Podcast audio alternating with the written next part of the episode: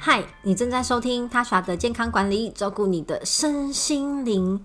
今天这一集要来关心大家过年有没有变胖？其实这前几集就有问过大家了。那关键是现在年假收假这么多天了，你瘦回来了吗？真的很不容易。我看我身边好多朋友都还是在哀哀叫，说自己的肉都黏着他不肯放。其实呢。我觉得这段时间啊，从去年年底啦，十一、十二月冬天嘛，然后又过节，然后呃放假过年，接着又是情人节、元宵节，哇，太多理由可以变胖了。而且年假是整整十天，十天的年假让好多人都把胃给撑大了，因为你在过年的时候很难吃。所谓健康的食物吧，家里好多零食，然后不知道为什么大家过年聚餐都很喜欢点披萨或者炸鸡，连我自己都有吃到炸鸡。这些连续的高升糖、高油的饮食啊，会让你的胃口大开，一直嘴馋想要吃东西，也容易造成体脂肪的堆积。许多国外的临床研究发现呢，经常吃精致加工食物的话。会因为胰岛素它一直升高，忽高又忽低，让人非常容易感觉到饥饿，一直想要吃东西。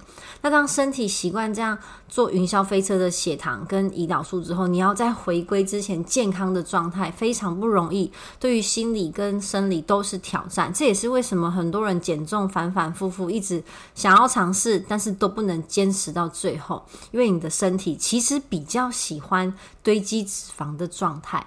这也是我下一集想要跟大家聊的情绪化饮食哈。不过我们今天先聊这个很难控制的血糖跟胰岛素，然后跟身材。而且现在很多人啊，可能还在吃过年买的零食，或者你情人节收到了蛮多甜点跟巧克力的哦，各种诱惑呢，让你很难瘦下来。但是我一定要提醒大家，减重从来不是一时的事。如果你不小心走中了，赶快踩刹车回正轨，因为。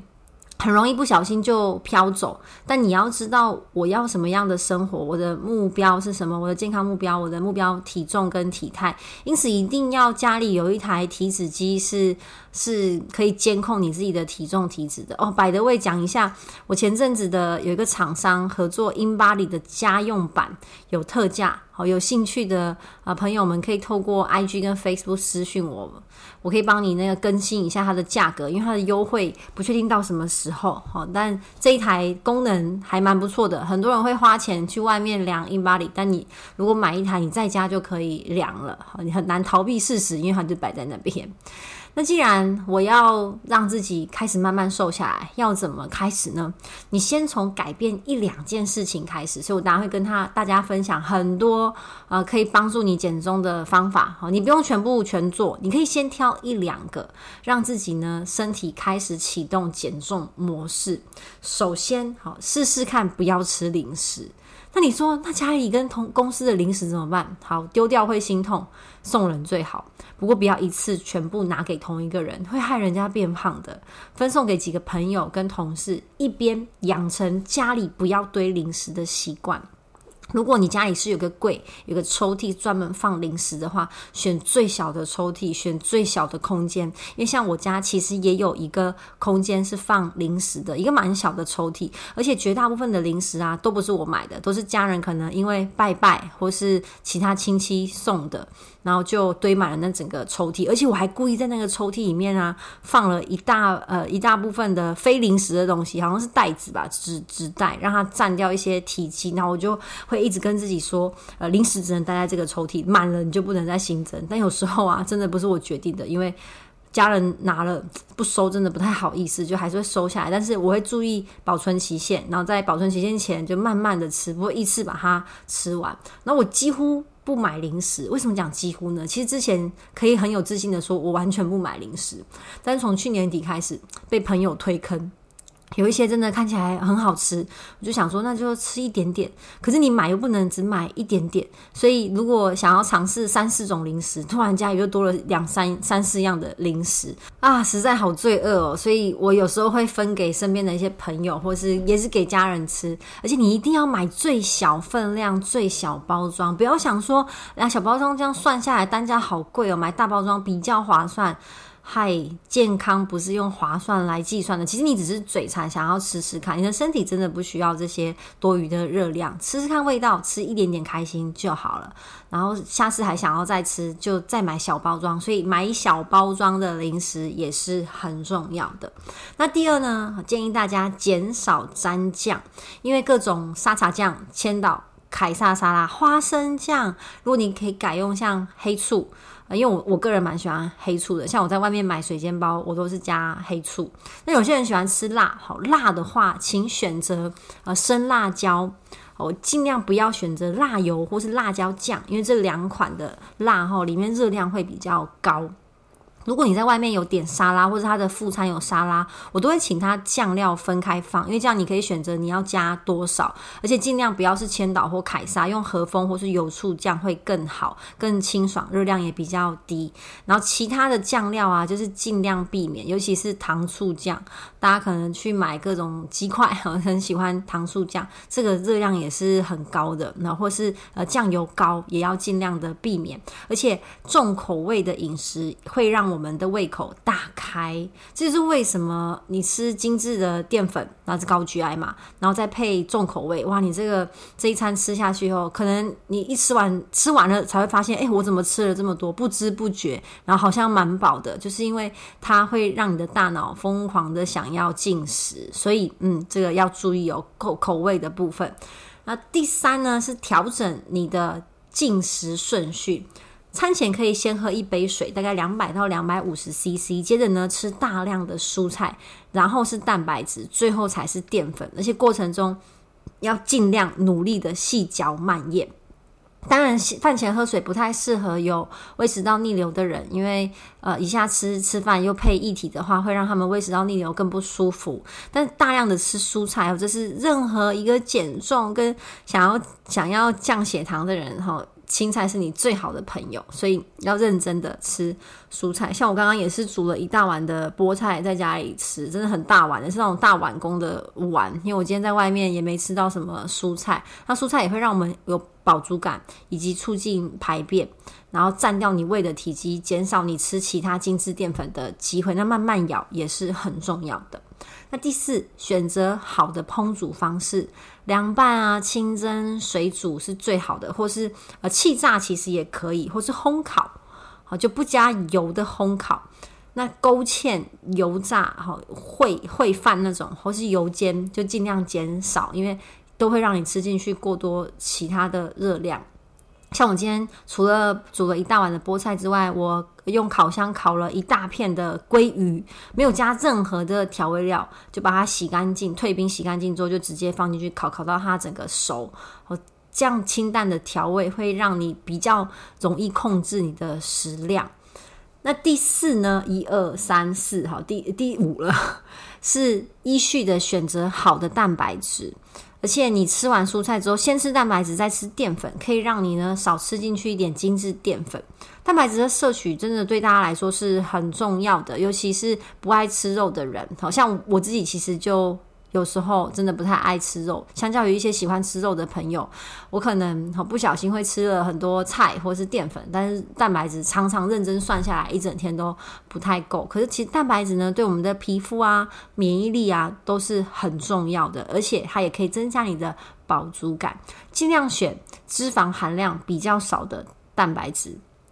豆类就是非常好的选择。如果你吃豆类不会胀气的话，豆浆啊、各种的豆腐啊，只要不是油炸的豆皮，其实都可以选择。好，或是鱼类，好各种鲑鱼、青鱼啊，这些都是我们可以选择的。其实丝木鱼也是可以啊。有人说丝木鱼这么呃这么油脂这么多，会不会吃了容易胖？我真的觉得很难，因为吃鱼变胖，而且那个油后也嗯不算跟如果跟饱和脂肪比起来，跟牛的油比起来还算是 OK 的，而且你。应该不太可能每天都吃一片石木鱼，所以我觉得那个是不用太担心的。虽然我们不太可能每天吃石木鱼，但是有人真的每天吃牛肉，诶，好，这个牛红肉里面的饱和脂肪会让我们增加心血管的风险，所以尽量减少。那蛋是 OK，可以每天吃，只要你不是胆固醇过高的话，一天吃一到两颗是很安全的。最后一个很重要，请戒掉你的含糖饮料，因为我发现啊，你一旦喜欢喝含糖饮料啊，你那整个食欲会更难控制。不过我最近呢，有两个朋友跟我说，两个哦，就一周。以内两个朋友跟我讲说，哎，其实我不太吃饭，因为他们都瘦瘦的。他们说，其实不太喜欢吃正餐，但是每天都喝饮料。哇，难道这就是他们维持身材的秘诀吗？当然不是啊。呃，不会变胖跟总热量的摄取有关系，但是如果没有每天摄取足够的呃纤维、优质的蛋白跟好的碳水化合物的话，其实你的身体的营养素是会不够的啊。只是它暂时都不会发生什么事情。但就像一栋围楼一样，不知道什么时候会垮，不知道什么时候会出问题，所以均衡的营养还是非常重要的。那饮料真的也是一个很大的诱惑。如果你发现你现在总是会很想喝饮料，就真的要想尽办法戒掉。其实我前阵子一月呢，就还在医院实习糖尿病卫教师嘛，最近在赶报告，还在努力当中。那时候呢，呃。就是过着医院的生活，真的每天都很想喝饮料诶。但是大家猜猜看，我总共去买了几次饮料呢？零次，一次都没有。而且单位的学姐哈，几乎每两天至少每两天就会有饮料，有时候是厂商送的，有时候是他们啊订的。那其实医院附近走路也可以买得到饮料啦。我常常就是想喝，但我最后呢还是没有喝。呃，可能是因为呢，我对于饮饮没有很喜欢喝的饮料，我没有一定要喝茶味或是奶茶类，只是我很喜欢咬珍珠，我觉得那个咀嚼会很舒压。可是每次就想要买饮料的时候，经过看到那个菜单，又觉得好像还好，然后又算算看那个热量，又觉得太罪恶了，不行，因为呃在工作太忙的时候，又没有办法很。高强度的运动，所以各种的嗯心情，各种的那个小天使心仪的小恶魔就把我带离了那个饮料店。我觉得这个很不容易，真的是习惯的养成。所以如果你觉得现在自己胖了，一定跟你的现有的习惯有关系，那我们就先从一两样开始慢慢的调整，也不要给自己太大的压力啦。像呃，我恢复。规律的生活之后，我第一件做的事情就是回归一六八饮食。但是不是每个人都可以接受这种挨饿，而且一六八也不是唯一，也不是最好的方式，只有最适合，没有最好。先了解你的身体需要什么，然后再分配在你每天的饮食当中。呃，有一些注意事项，就慢慢一个一个的调整，但一定要监控你的体重哦，因为如果没有认真监控的话，等到你发现裤子胖了的时候，可能已经胖了蛮多的。因为每个人可能有些人穿比较宽松的裤子，不是穿那种很合身、没弹性的裤子。像我之前呃，我开线上饮食班，我记得印象深刻，有个同学他来，他就说：“老师，我跟你说很可怕。我有一次呢，一量体重，就这次开班前嘛，一量体重，我量体重就发现我胖了五公斤呢。我以为只有两三公斤，想不到居然是五公斤。好，所以感觉跟事实通常有一点落差。呃，体重机不会骗你，你才会骗你自己。因此，我建议大家至少每周量一次。”体重是不用每天量三次啊，但有些同学说哦，他怕忘记，他就每天量也是可以的。我是觉得每个礼拜量压力才不会太大，好，提供给大家做参考。最后呢，再次邀请我的听众一起来加入我的社群，我会在里面分享一些厂商的优惠资讯跟一些健康小知识。那也欢迎大家在里面跟我交流。我们下一集见，拜拜。